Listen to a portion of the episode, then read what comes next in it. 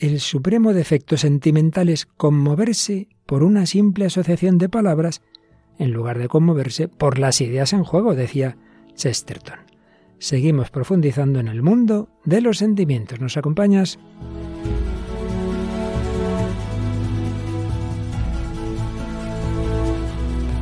El hombre de hoy y Dios, con el padre Luis Fernando de Prada.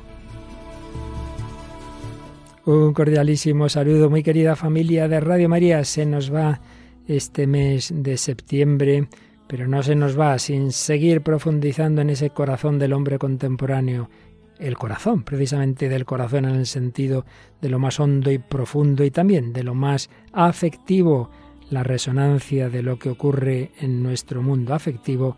Hablamos, seguimos hablando en el hombre de hoy y Dios. Y lo hacemos en compañía de estos dos corazones bien conocidos de todos vosotros. Bueno, por lo menos por fuera, por dentro solo Dios nuestro Señor. Paloma Niño, muy buenas. Un saludo para Luis Fernando y un saludo a todos los oyentes. Y nuestra niña estudiante, María Águila, ¿qué tal? Hola, ¿qué tal? Un saludo a todos. Bueno, pues ya que nos saludas María, nos traes una canción y acabo de mencionar la palabra corazón. Sí, no puede venir mejor. La canción se llama Corazón malherido de David Otero. De David Otero, Corazón malherido, que se encontró por la calle con una chica que se llama Adelén y Zanda, canta conmigo, mira tú qué gracia, ¿verdad? Cosas de la vida.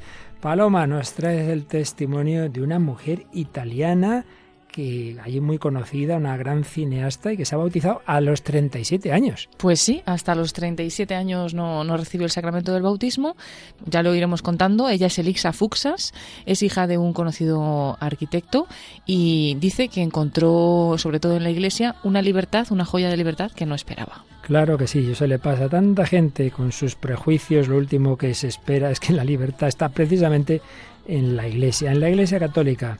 Bueno, terminaremos hoy de recoger cortes, lo hemos ido haciendo en tres ciclos, de esa gran película de Terence Malick, El árbol de la vida.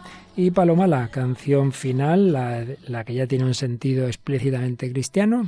Pues vamos a escuchar la canción Sé que te amo, que es del cantante eh, que se dedica a evangelizar con la música, Miguel Horacio. Bueno, pues con todo esto y por supuesto las reflexiones que estamos sobre todo, ya sabéis, siguiendo a Dietrich von Hildebrand, con el trasfondo siempre del catecismo, de la doctrina de Santo Tomás, de Federico eh, Martínez Chavarría, pero mm, entrando en, lo que nos dice la tradición filosófico-psicológica y ya en esta última parte de nuestro itinerario también teológica, sobre el afecto, sobre las pasiones. Pues con todo esto, esta gran ensalada que el Señor nos pone para disfrutar en esta tarde noche ya en que se nos va acabando el mes de septiembre, en otoño, pero seguro que en nuestro corazón es siempre primavera, es Pascua, porque Cristo resucitado quiere llenarnos de alegría.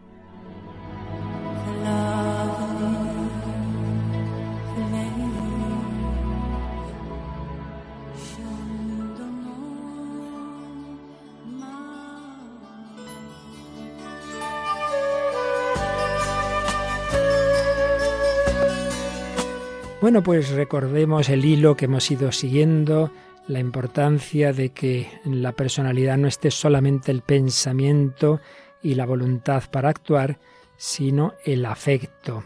Y veíamos cómo, según este filósofo von Hildebrand, él veía que se había menospreciado mucho en general en el mundo del pensamiento precisamente la afectividad. Él, ya veíamos, pensaba que esto había ocurrido incluso en algunos pensadores en los que no fue así, pero bueno, eso es lo de menos. Nos hablaba de, que él mismo reconocía que había razones que podían explicar el que en algunos o muchos casos se minusvalore la afectividad. ¿Qué razones nos daba?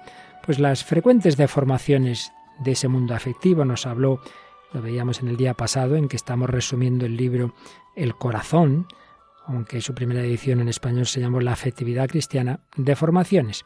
Una, la retórica, la del fanfarrón, que exagera. Segunda, la sentimental, es decir, de esa persona que disfruta del sentimiento como tal, que le gusta de encerrarse en sí mismo, que no se fija en el objeto exterior, digamos, que provoca ese sentimiento, sino en el mismo sentimiento. Y aquí me viene a la mente otra frase de Chesterton que decíamos al empezar el, programa, una gran frase, una gran idea de como tantas de este converso inglés. También von Hildebrand es converso, por cierto. Chesterton decía, el supremo defecto sentimental es conmoverse por una simple asociación de palabras en lugar de conmoverse por las ideas en juego. ¿Qué quería decir Chesterton? Que lo importante son las ideas. Claro, las ideas las expresamos en palabras y esto podemos aplicarlo a otros campos. Lo importante es una escena, por ejemplo, en una película de algo real, pero claro, luego el cine usa pues que si la musiquita, que si la imagen, todo eso está muy bien. Pero si uno simplemente se emociona por la música, por la imagen y no por lo real, claro, nos quedaríamos en la corteza. Y eso le ocurre con frecuencia a la persona muy sentimental. ¡Ay, qué emoción, qué bonito! Y nada, a los dos minutos se le ha pasado, pero haya tenido sus lagrimitas. Tercera deformación de la que hablaba von Hildebrand. Pues otra peor, ¿no? La de tipo, digamos, histérico. Personas prisioneras de un egocentrismo muy excitable que buscan como sea inconscientemente seguramente, hacerse el centro. En cualquier caso, en estos tres casos, decía este pensador, pues vemos una falta de autenticidad de los sentimientos. Pero el hecho, el hecho de que se produzcan estas deformaciones del mundo afectivo no quiere decir ni mucho menos que la afectividad como tal no tenga un gran valor. Y es que la antítesis del sentimentalismo no es la indiferencia fría, sino el afecto hondo que reacciona ante objetos y valores reales, tanto en el orden natural como en el sobrenatural.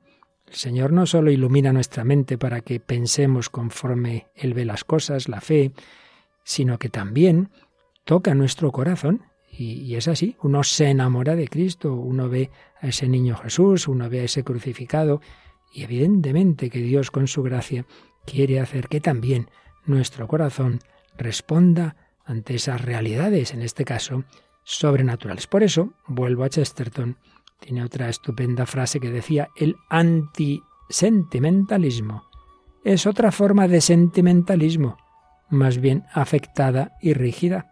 Claro, si uno dice, no, no, no hay que emocionarse, no hay que llorar, no hay que no sé qué, pues está usted en el fondo haciendo algo afectado y rígido. No, no, los hombres no lloran, se lo traga. Pues es otra forma que, que realmente, pues por huir de un peligro, cae en otro. Bueno, en definitiva, resumiendo lo que hemos visto hasta ahora, y dicho ahora con palabras de von Hildebrand, en el hombre existe una tríada de centros espirituales, entendimiento, corazón y voluntad, llamados a cooperar y fecundarse. ¿Qué más motivos da el propio Hildebrand que pueden eh, ayudarnos a entender por qué muchas veces se ha minusvalorado lo afectivo, sobre todo entre los grandes pensadores. Pues en, en los programas anteriores habíamos hablado de todo tipo de, de, manifestaciones afectivas desde lo más corporal, desde las sensaciones, las emociones. Habíamos ido viendo que hay muchos niveles. Entonces, claro, si uno piensa que lo único que se da en el mundo afectivo son esas emociones, son esas sensaciones corporales y menosprecia o, o ni siquiera cuenta con que existe una afectividad espiritual, incluso sobrenatural, pues claro, uno dice, hombre, entre esas puras emociones sin fundamento y un gran pensamiento, pues esto no, no tiene apenas valor. Pero es que no es verdad que lo afectivo se quede solo en ese mundo corporal. Bien, esto es lo que sigue desarrollando von Hildebrand en esta obra que estamos eh, sintetizando. Tiene un capítulo en el que habla de las pasiones. Hay que advertir esta palabra, de la que hablamos bastante en otros programas, él la usa solo en un sentido, en una acepción negativa, en cuanto a sensaciones y sentimientos opuestos a la razón y a la voluntad. Ojo, que ya vimos que ese es el concepto estoico. Para los estoicos las pasiones siempre son algo malo, pero no es el concepto de Aristóteles y de Santo Tomás, ni es el del catecismo. Y por ello vamos a recordar, ya que tengo aquí a María Águila con el catecismo delante, a ver María, ¿qué dice el catecismo en el número 1767? En sí mismas, las pasiones no son buenas ni malas, solo reciben calificación moral en la medida en que dependen de la razón y de la voluntad. Como veis, catecismo tiene claro que no es verdad que las pasiones siempre sean algo opuestos a la razón y a la voluntad. No, no. En sí mismas no son ni buenas ni malas. Depende, precisamente, en cuanto dependen de la razón y de la voluntad, si es así y la razón está bien iluminada, y pues entonces no son algo eh, negativo. Pero es verdad que, y así lo señala von Hildebrand, que muchísimas veces, pues sí que son algo que nos hace daño. ¿En qué casos? Pues él pone bastantes ejemplos cuando ciertas sensaciones o sentimientos de gran intensidad tienden a silenciar la razón y a sobreponerse a nuestra libre voluntad. Pone un ejemplo que yo creo que todos conocemos, quizá por experiencia propia o al menos de personas muy cercanas. Una persona con la ira, una ira muy grande, puede llegar a perder la cabeza, no saber lo que está haciendo, dar golpes, pero bueno, pero ha caído en una gran irracionalidad, a veces se cometen terribles delitos, hasta asesinatos en un momento de, ofuscamiento de la razón, que dice él no solo está confundida, sino estrangulada. Nuestro centro espiritual, escribe, está totalmente sometido y nosotros tragados por un violentísimo dinamismo biológico. Pero Hildebrand habla de otras formas, de otros tipos de pasiones también dentro de ese sentido negativo. Por ejemplo, dice, sin llegar a ese ofuscamiento de la razón, sin embargo, puede darse y se da em, ciertas tendencias que al final nos esclavizan.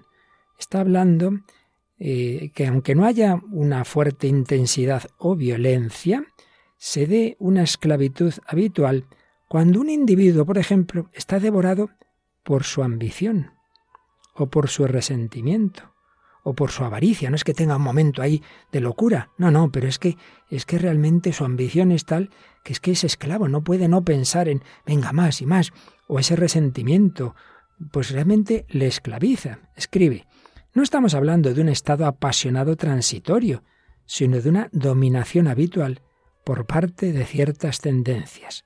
Claro está que en la naturaleza específica de esa dominación encontramos una analogía con el estado apasionado, ya que presenta un oscuro e irracional carácter, cierto género de avasallamiento habitual de nuestra libertad.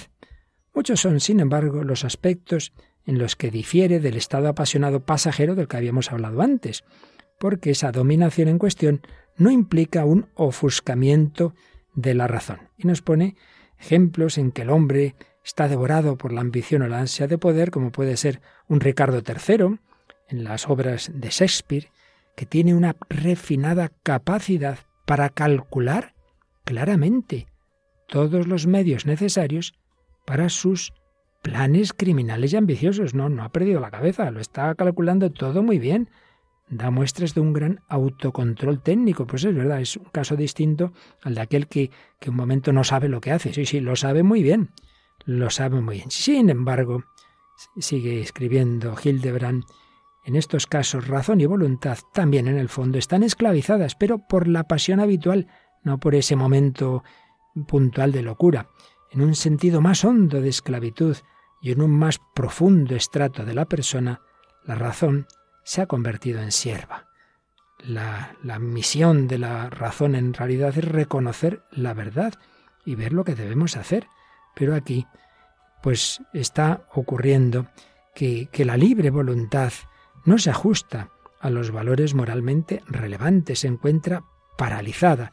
No es que actúe sin la libertad ontológica, pero esta realmente eh, está frustrada porque el hombre en su libertad está pensado por Dios para hacer el bien.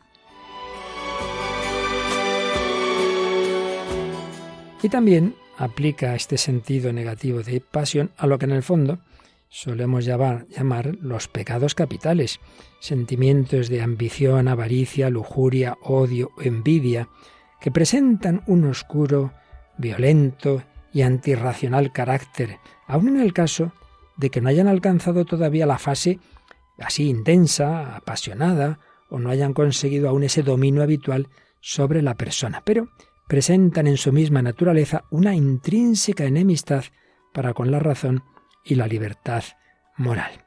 Resume este autor pues los diversos tipos de experiencias afectivas que más o menos en un sentido amplio de la palabra pasión repito, entendida en un sentido negativo, que no es el sentido en que lo usó Aristóteles, Santo Tomás, el catecismo de la Iglesia Católica, pero bueno, nos da igual las palabras, sentido negativo. Pues ha englobado aquí, por un lado, esos casos de que acabamos de decir, de la ambición, el ansia de poder, la avaricia o la lujuria, con su oscuro carácter irracional. Otro tipo, cuando tienen un carácter explosivo, como el primer ejemplo que pusimos, de la ira.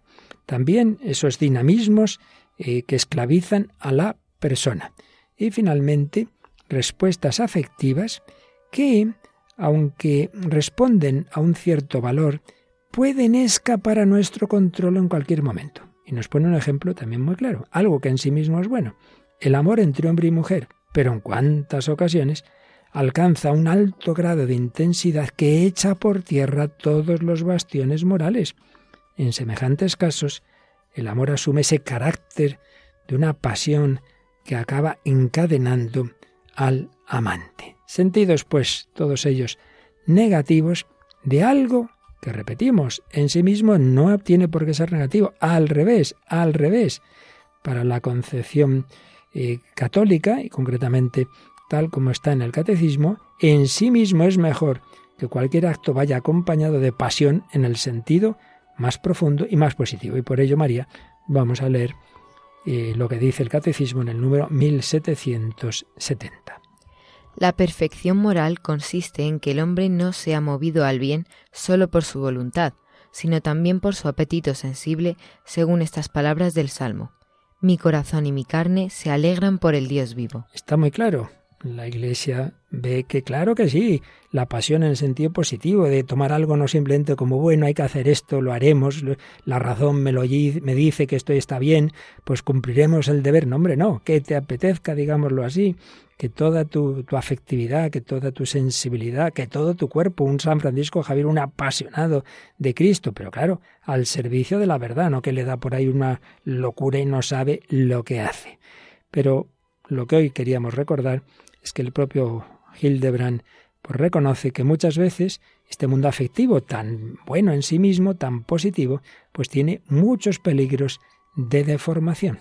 Y que no porque se den esas deformaciones, hemos hablado de varias de ellas, en sí mismo no es algo muy bueno, muy importante, lo que él llama, y bueno, en general lo hacemos todos, el corazón, la afectividad profunda que tiene no solo esos niveles más bajos, digamos, conectados con el cuerpo, sino esa afectividad espiritual. Si podemos, hoy, sin otro día, profundizaremos más en todo ello.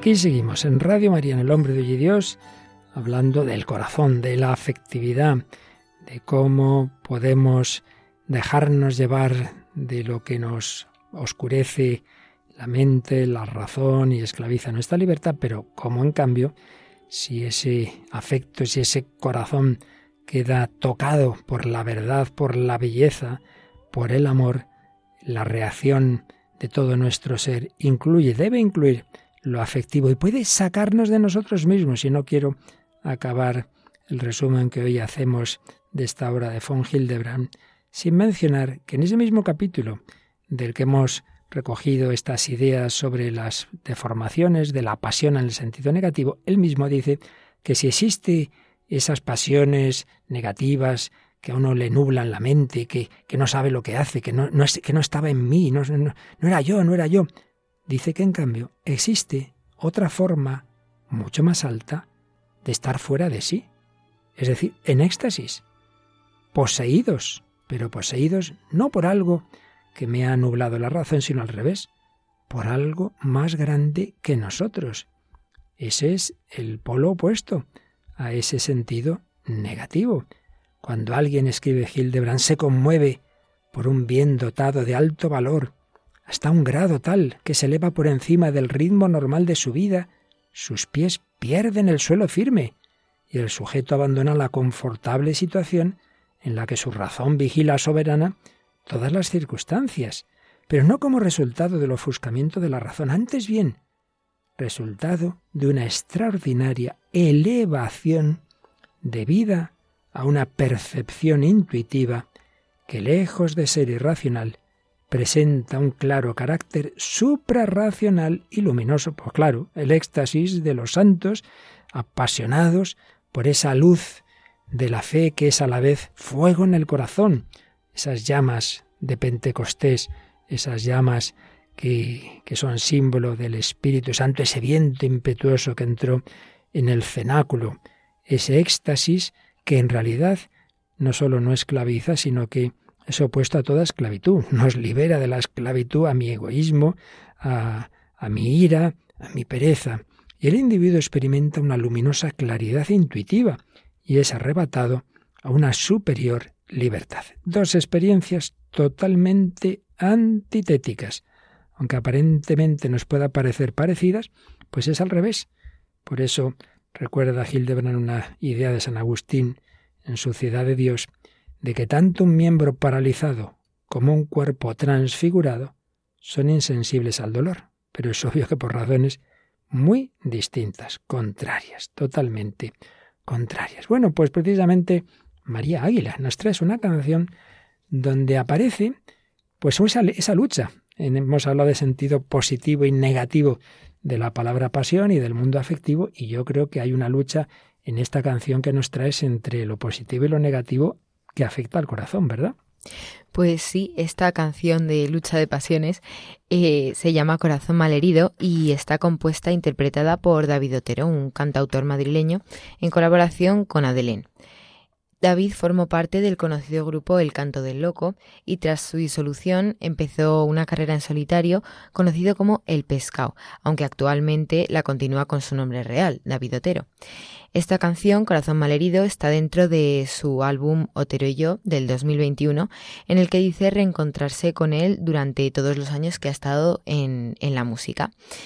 Y él mismo dice, en la música, como en cualquier otro lugar, se nos presentan ocasiones en las que la vida nos pone delante una decisión y a veces, tras esas puertas, parecen esconderse ángeles o demonios. Él dice que con esta canción trata de exponer las maldades a las que nos enfrentamos cada día y dice necesitábamos a ese ángel que te abre la puerta del camino correcto y te dice vuelve por aquí. En esta canción el ángel está representado en el videoclip por una chica Adelén, que es noruego-española, a la que se encontró por la calle y que le dijo, nada, vente a grabar conmigo. Y bueno, puede representar esa necesidad que tenemos de Dios que venga a abrirnos la puerta del camino correcto, que nos aleje de esos diablos que intentar seducirnos todos los días en esas pasiones que tú hablabas. Qué bueno. Pues nada, vamos a escuchar esta lucha en ese corazón malherido. Y es que, no ha dado tiempo a decirlo, pero von Hildebrand también señala que incluso, pues en, el sentido positivo de la afectividad, como nuestro corazón está herido por el pecado original y por tantas otras malas costumbres, es fácil que uno empiece bien y que luego lo que empezó bien se acabe desviando hacia el mal, porque tenemos un corazón herido. Bueno, vamos a ver cómo expresa esta lucha interior esta canción de David Otero, interpretada, como nos dices, con Adelén, Corazón mal herido.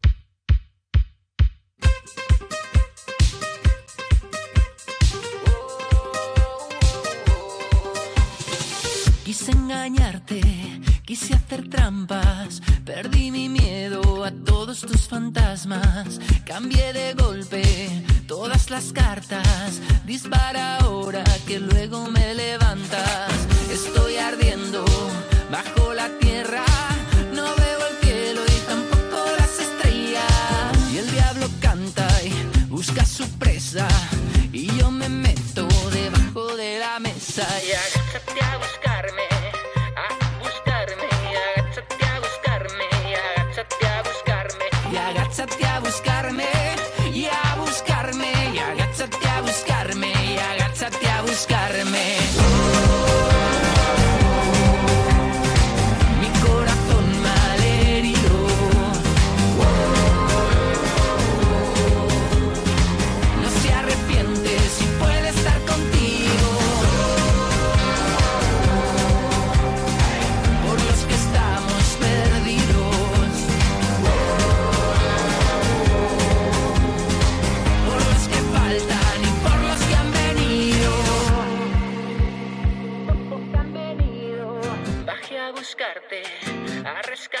parte.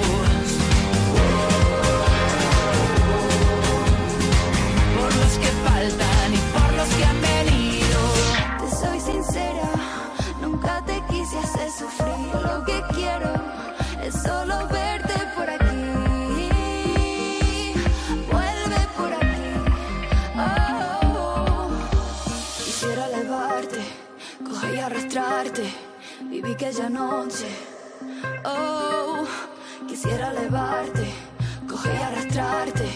Viví aquella noche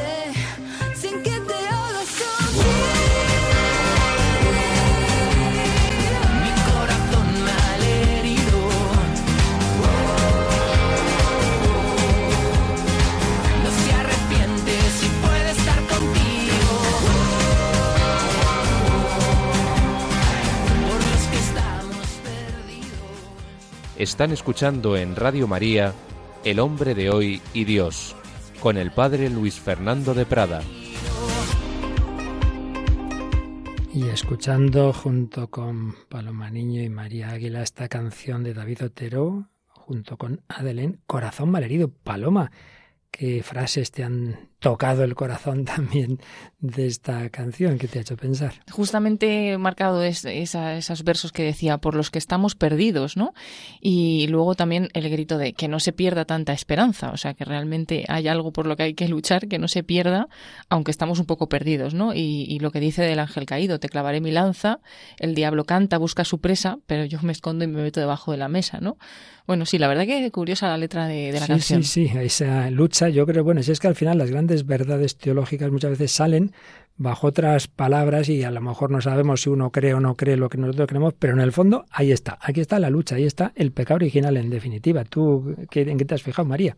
Pues yo, como ha comentado al final Paloma, me he fijado en cuando dice y el diablo canta y busca su presa y yo me escondo debajo de la mesa, porque es verdad que pues muchas veces nos llegan esas tentaciones y tenemos que escondernos porque es que si no caemos y muchas veces caemos, como aquí también dice, que dice vendí mi alma o que estaba perdido y ahora ha ido otra vez a buscar al Señor, entonces yo creo que es una buena reflexión de lo que nos suele pasar día a día a muchos. Y precisamente eso que decía Hildebrand, que ante algo que en principio es bueno, uno puede perder control, cuando uno empieza a decir, uy, que aquí esto se me puede ir de las manos, que me voy a enfadar, hoy que me voy a liar, que voy a hacer no sé qué, quítate la tentación, que si le dejas el primer paso, luego viene el segundo, luego viene el tercero y acabas en la cárcel. En Paloma espero que no acabe en la cárcel, pero porque, porque se dedica a cosas buenas y una de ellas es contarnos cómo ha acabado no en la cárcel, sino al revés, liberada por Cristo a través del bautismo, una joven italiana, allí bastante conocida, nosotros la conocemos menos, pero con un testimonio muy interesante. Cuéntanos. Sí, pues vamos a hablar hoy de Elisa Fuxas. Ella es italiana, nacida en Roma en 1981, hija de Maximiliano Fuxas, que es uno de los arquitectos más prestigiosos del mundo. Y bueno, también ella se llegó a graduar en arquitectura, ¿no? Siguiendo los pasos de su padre, pero finalmente se convirtió en cineasta y en escritora. Dice que, que bueno, que la arquitectura lo tuvo que dejar porque en realidad era el sentido de la vida de su padre, pero no el suyo, ¿no? No el suyo propio. Y que aunque le cuesta no recoger esa herencia, ya que pues su padre tiene un gran renombre, ¿no? En todo el mundo, pero que no conseguiría hacerlo, ¿no? Lo que sí ha heredado de su padre es el talento artístico, aunque ella lo vuelca en la escritura y en el cine. Ha hecho varias películas y bueno, entre ellas de las que llamó un poco la atención de los críticos fue Nina en 2012 y la app de la aplicación, ¿no? En 2019 una película de Netflix. Y bueno, ella cuenta que creció alejada de la iglesia, pero que las iglesias sí que eran naturales para ella, ya que de pequeña las visitaba con su padre. Para él, pues eran el lugar donde podías ver un Caravaggio o el retablo más bello de Europa. Él tenía esa mirada más técnica, mm, por decirlo así, ¿no? Y la inquietud con la fe no comenzó en Elisa hasta más adelante, en concreto cuando estaba ya en su carrera de artista, ¿no? Grabando un documental. Este documental se llamaba Amaneceres, una vida más allá de la Tierra, y hablaba de siete personas de Roma que creen tener con extraterrestres. Y bueno, pues Elisa percibió ahí su fascinación y sobre todo veía que era como la necesidad ¿no? de estas personas de que hubiera algo más allá. Esto le llevó pues a pensar un poco en el más allá. Y luego además durante el rodaje conoció a un sacerdote que dice que mientras le escuchaba, eh, Elisa se echó a llorar porque tenía miedo. Este sacerdote le preguntó ¿Y de qué tienes miedo, no? Y le dijo de morir. Y el sacerdote pues le dijo Si te bautizas, ya no tendrás miedo. Y aquellas palabras, aunque ella no pensaba en ese momento en bautizarse ni nada, se le grabaron en la cabeza, en el corazón, y llegó incluso a buscar en Google para saber más del bautismo. Dice, me puse a buscar sentido del bautismo, cómo hacerse católico, bautizarse de mayor. Dice, no sabía nada. Descubrí en aquel entonces que los evangelios formaban parte de la Biblia, que hasta el cantar de los cantares era un texto sagrado. Una ignorancia supina. Hasta el algoritmo de Facebook, dice, se dio cuenta de que algo había cambiado, porque dejó de proponerme publicidad de otras cosas en las que yo estaba metida no tan buenas y empezó a anunciarme viajes a Jerusalén y libros del Papa.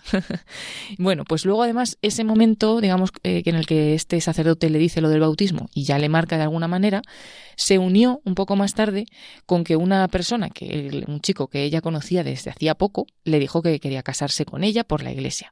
Y ella, en vez de contestar pues sí o no, le dijo, pero si ni siquiera estoy bautizada, ¿no? Y esto le hizo volver a pensar en Dios, en la iglesia, pensaba también en el matrimonio de sus padres, porque ellos se habían casado una primera vez cuando ella era pequeña en un gimnasio y ya una segunda vez en la iglesia, ¿no? Cuando ella era adulta. Entonces ya empezó a pensar en ese matrimonio por la iglesia de sus padres y finalmente, pues todo este camino le llevó a bautizarse. Se bautizó en Florencia la noche de Pascua de 2019 y, bueno, dice que nunca lo habría pensado, ¿no? Porque iba a bodas, iba a ceremonias religiosas de parientes o de amigos y que ella estaba orgullosa de no saberse ni una sola oración y no saber la diferencia entre Dios, entre Jesús, el Espíritu Santo, etcétera. Pero dice que luego la vida y Dios, ¿no? Pues te lleva por otros caminos. Después de ese bautismo, como decimos en la noche de Pascua de 2019, le diagnostican un cáncer de tiroides. Y cuando por fin le iban a operar de este cáncer, llegó el confinamiento por el COVID-19 en 2020. ¿no? El mundo se detiene y Elisa se encuentra sola en casa con el cáncer y con miedo, seguía teniendo miedo a la muerte y miedo ahora también a contagiarse de COVID, ¿no? además de tener el cáncer. Y en ese momento le llegó otra noticia mala también. Una amiga suya de Milán tenía también un tumor. Bueno, dice que fueron momentos difíciles, que pasó semanas encerrada en casa con su perro, preguntándose si eso era una prueba de fe. Y dice, no lo era, pero yo le di ese valor, y mi fe en Dios no ha vacilado un solo instante. Y esa parte de su vida la ha contado después en un documental que se llama Isola, que además está hecho únicamente con imágenes que grabó con el móvil durante ese confinamiento. Y después ya finalmente ha contado toda la historia de esta conversión, de este acercamiento a Dios, en el libro Ama y haz lo que quieras. Ahí relata ya su proceso de conversión como adulta, ¿no? Dice que cuenta esos dos años de catecúmena mientras se preparaba para el bautismo, los motivos que le llevaron a ello, y dice, después de tantos encuentros perdidos con la religión, en realidad busqué un sentido, un antídoto a mi ignorancia, y también una pertenencia cultural y humana, una dirección y una tensión hacia el bien y esto dice que tiene que ver más con el misterio que con la religión, que en cambio vino después. Pero el verdadero motor de su elección fue el miedo al final. Ciertamente no sabe por qué buscó un consuelo, pero buscaba que hubiera un después mejor que ahora y en ese camino, pues eh, por ahí le llevó Dios hasta encontrar esta religión que dice que además, eh, pues la religión católica se basa en la Pascua, que es la victoria de Jesús sobre la muerte, es decir, la resurrección, por lo cual ella pues tenía que dejar de tener ese miedo ¿no? que, tiene a la, muerte. Y bueno, todo este proceso eh, lo llevó junto a un joven sacerdote, Elia Carray, que es un sacerdote que le había recomendado el cardenal Vettori, que era amigo, es amigo de su padre, de Elisa, de este arquitecto del que hemos hablado, y le encomendó que acompañara acompañar a esta joven en el proceso de, búsqueda. Dice que le recomendó algunos libros, que le contó un poco la situación de vida que tenía y que él siempre le fue guiando y le dijo no solo se trata de tomar decisiones en tu vida, sino que tu libertad esté cada vez más disponible para descubrir y secundar el designo de bien que hay en tu vida, un designo de bien que ella ya estaba descubriendo y dice que este sacerdote le fue guiando hasta encontrar la gracia del amor que, mm, bueno, que también dice que le llamaba la atención este sacerdote porque era joven y le parecía que cuando hablaba con él hablaba con un joven punk, pero no por nada, sino porque realmente veía que tenía una libertad que no tenían otros jóvenes, ¿no? Y es una libertad que ella pues empezó a envidiar, la, libertad de este sacerdote. Eh, y bueno, pues así llegó al bautismo en el que dice que no solo empezó una vida de fe, sino que empezó una vida desde el principio, porque siempre había sido pues un poco hija de su padre, ¿no? Porque es un arquitecto conocido y al final todo el mundo la relaciona con, él, y que tú también te vuelves perezosa ante eso, das muchas cosas por descontado, por lo tanto ese inicio de bautizarse y de iniciarse en la fe fue reivindicar también para ella una identidad distinta. Y ahí es donde dice que encontró una libertad, una joya de libertad en la iglesia, que nunca lo habría buscado, pero se dio cuenta de que estaba llamada a ello, ¿no? Y bueno, pues este testimonio lo ha contado en su libro, dice que como ella pensó que sería así. Su, su conversión eh, afectó mucho en su entorno porque nunca se pensaron que, que, ella podría haber llegado ¿no? a acercarse a Dios. Incluso algunos le dicen que se ha tenido alguna crisis, que si es que le ha pasado algo. Y ella pues le dice a sus amigos, no, simplemente ha sucedido y, y Dios estaba ahí para, para, que yo lo encontrara. ¿no? Y bueno, curioso también, pues él eh, habla de que el verdadero amor libre, que dicen ahora mucho lo del amor libre, que ella ha descubierto, conociendo otros amores y conociendo también pues otro tipo de pensamientos, que realmente es el que propone la Iglesia, ¿no? Que es un amor en el que te tomo por entero, te abrazo por entero, tus enfermedades, tus miedos, te abrazo por entero, y que es un amor mucho más libre que el que te ofrece pues, pues el mundo, ¿no?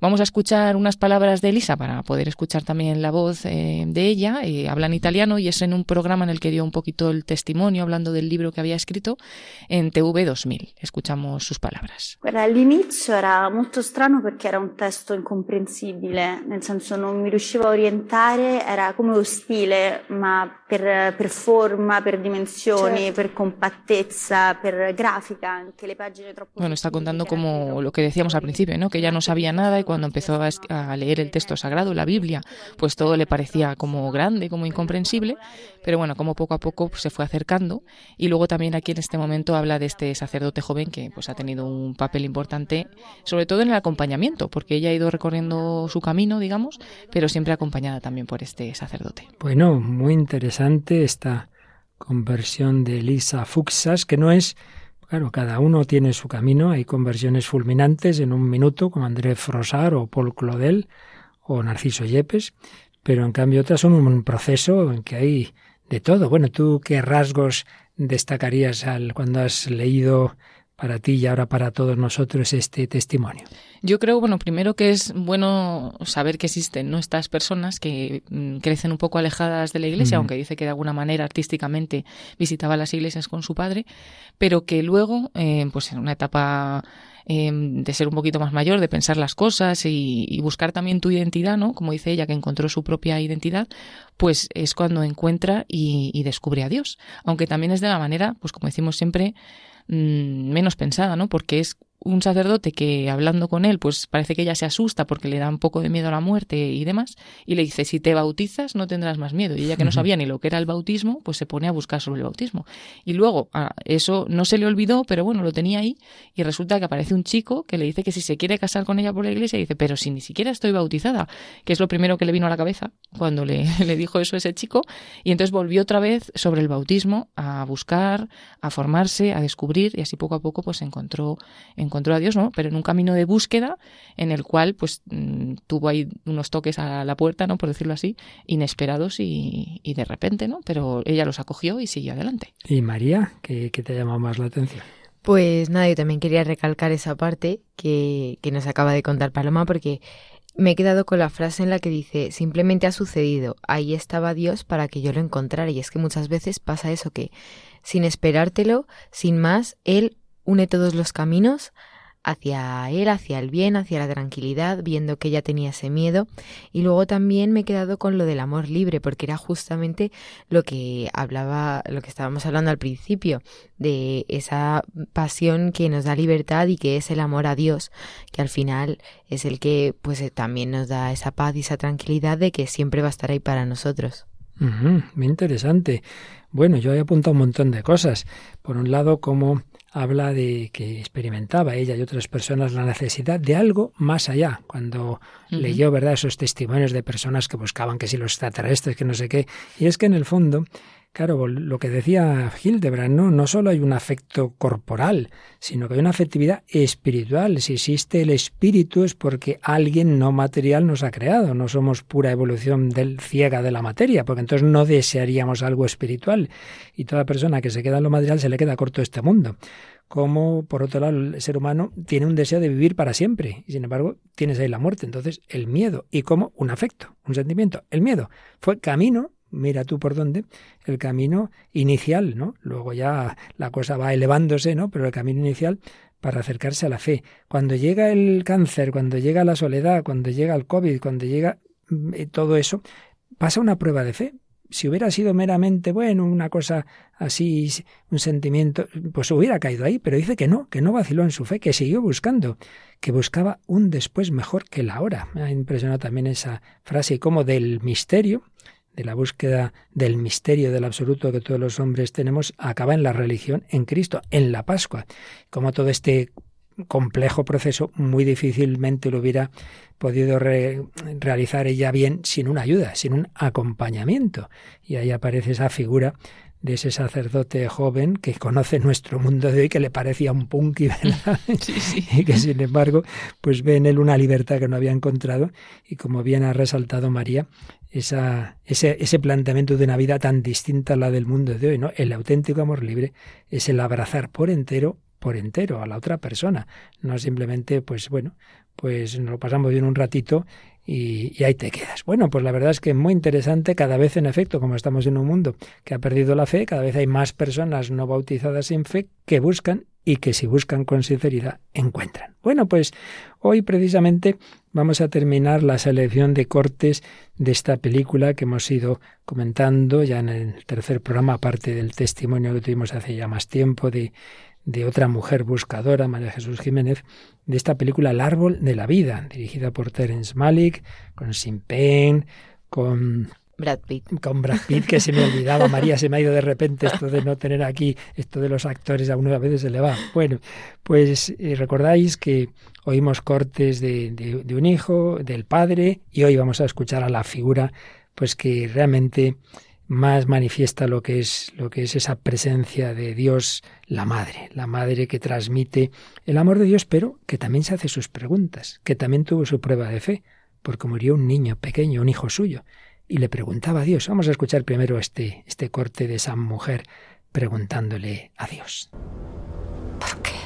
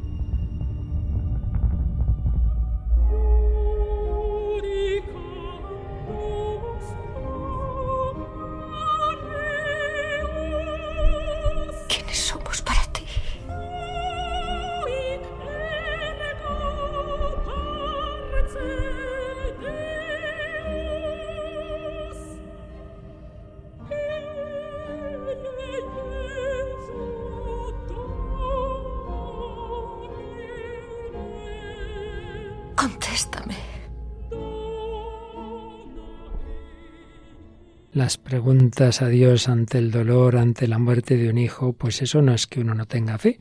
Tienes confianza con alguien, le preguntas, ¿por qué? ¿Dónde estabas?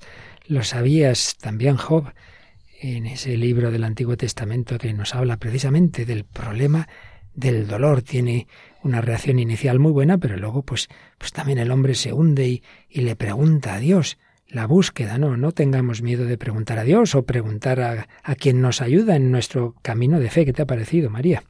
Pues eso me ha parecido una situación muy real que nos puede pasar a muchos esos momentos en los que pues tenemos tantas preguntas porque también no lo entendemos, somos al final personas eh, terrenales, por así decirlo, y no lo entendemos, pero eso, yo creo que hay que preguntar a Dios y que no hay problema si de verdad creemos en Él. Así es. Bueno, pues la madre va evolucionando y al final la película que aconsejamos ver, pues está como buscando en el más allá a su hijo, porque es una película así muy simbólica y, al final parece que es como que ya están llegando al paraíso. Escuchamos.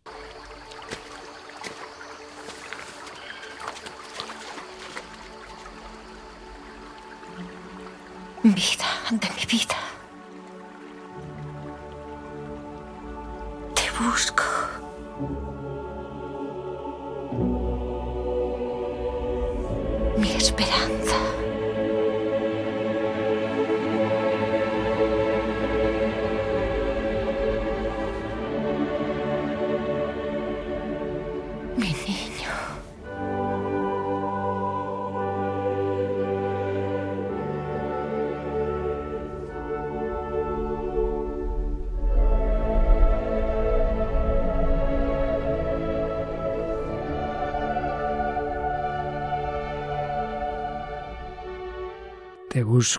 No nos olvidemos de que hay un más allá y de que esa persona que has querido, esa persona, si estaba, si estaba aquí unido a Dios también, en Dios lo encontraremos. Pero ahora volvemos un momento atrás y cuando está jugando esa madre con sus hijos, pues está a la vez como transmitiendo un mensaje, y un mensaje muy importante precisamente para que vivamos en el amor y así también el final sea en esa plenitud de amor.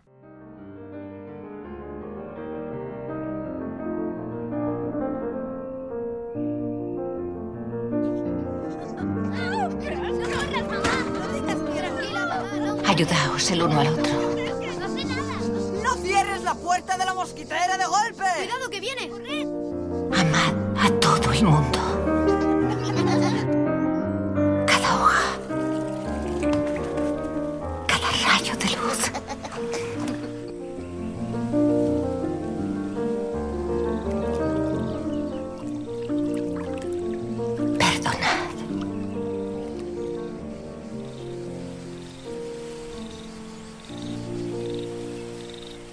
Paloma, ¿qué te sugieren estos cortes?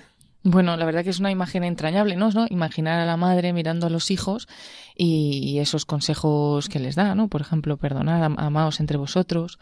Yo creo que un sentimiento que tendría o que tiene toda madre, ¿no? Pero que, bueno, que es bonito también escucharlo.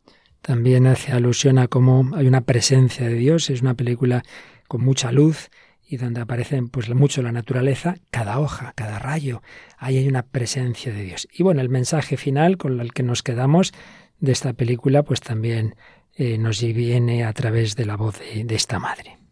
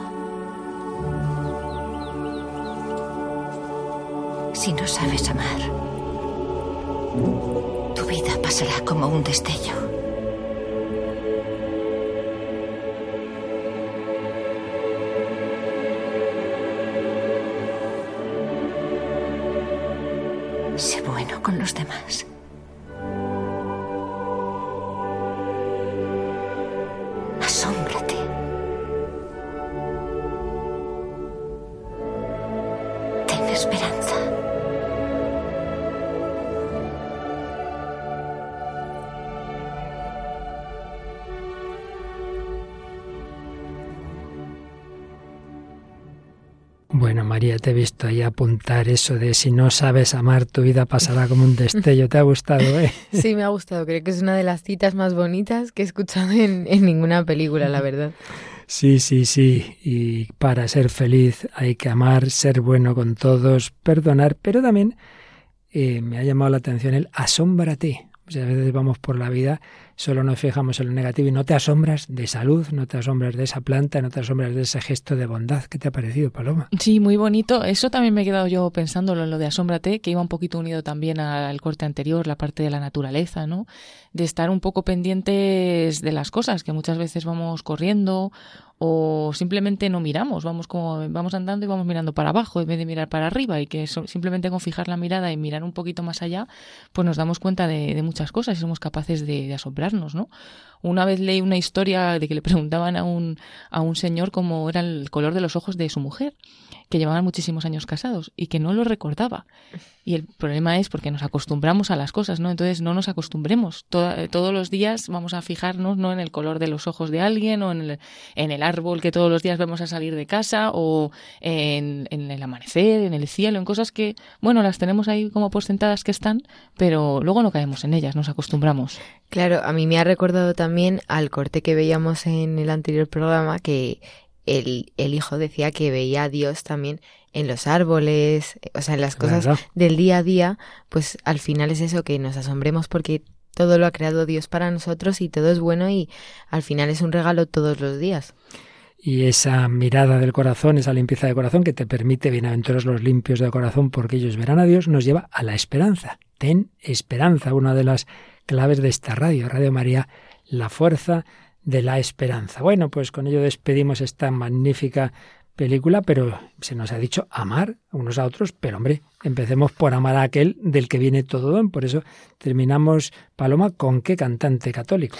Pues terminamos con Miguel Horacio, que es un músico católico de evangelización que perteneció a la comunidad Siervos de Cristo Vivo, fundada por Emiliano Tardif, y de, ahí pues se dedicó siempre a evangelizar, ¿no? Pero desde el año 2000 comenzó a ofrecer también conciertos de adoración y así pues no solamente evangelizaba con la predicación y la enseñanza, sino a través de la música. Y vamos a escuchar una de sus canciones, que se titula Sé que te amo. El amor al Señor, el amor que es una respuesta a un amor primero del Señor. Muchas veces no sé qué decirte al oído, muchas veces no sé.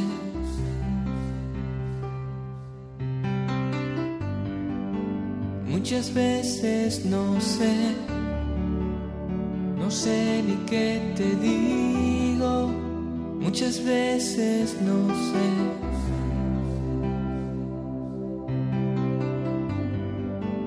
Muchas veces no sé ni lo que hago aquí.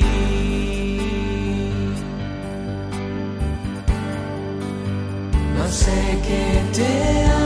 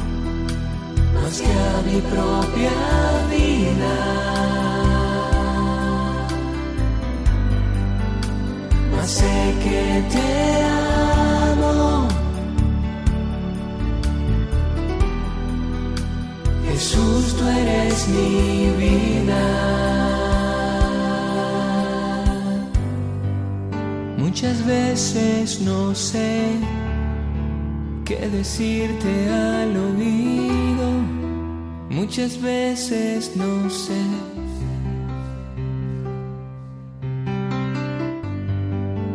Muchas veces no sé no sé ni qué te digo, muchas veces no sé.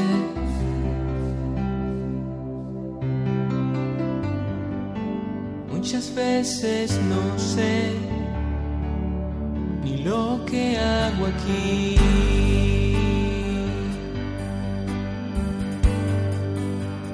Sé que te amo. más que a mi propia vida. Más sé que te amo. Yo sé que te amo. Jesús, tú eres mi vida.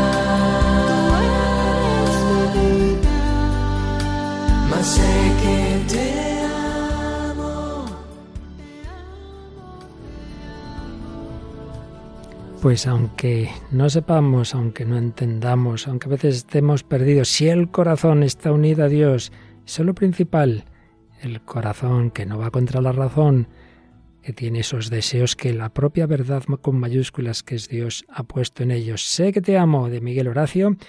Pues así, corazón, verdad, voluntad, actuación, libertad, esperanza, todo ello ha salido en este programa en que hemos comenzado recordando un corazón herido, el corazón malherido en esa canción de David Otero con Adelem, pero profundizando en todo ese mundo afectivo, sobre todo de la mano de von Hildebrand, luego con la conversión de esa mujer buscadora, Elisa Fuxas, bautizada pues con 37 años y con cortes de esa estupenda película El árbol de la vida, para terminar con esta canción de Miguel Horacio, Sé que te amo. El amor es la virtud suprema mucho más que el conocer, el amar. El amar que implica todo nuestro ser, que no menospreciemos nunca. El afecto, pero sepamos que se puede desviar porque estamos heridos. Bueno, pero Dios nuestro Señor viene también a sanarnos, a sanar esos corazones, a redimirnos.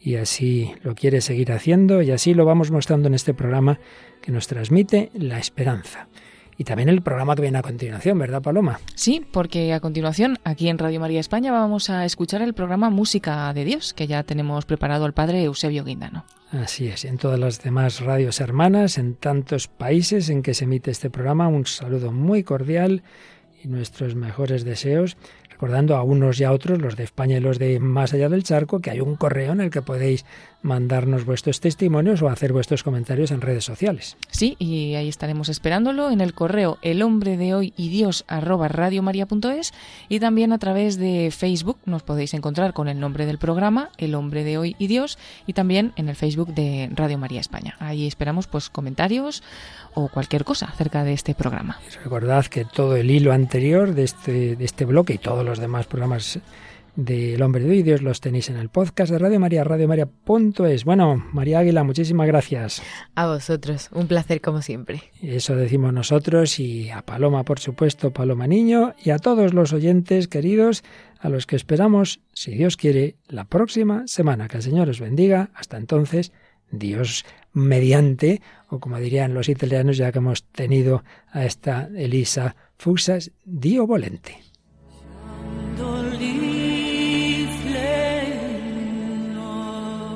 Así concluye El hombre de hoy y Dios, un programa dirigido en Radio María por el Padre Luis Fernando de Prada.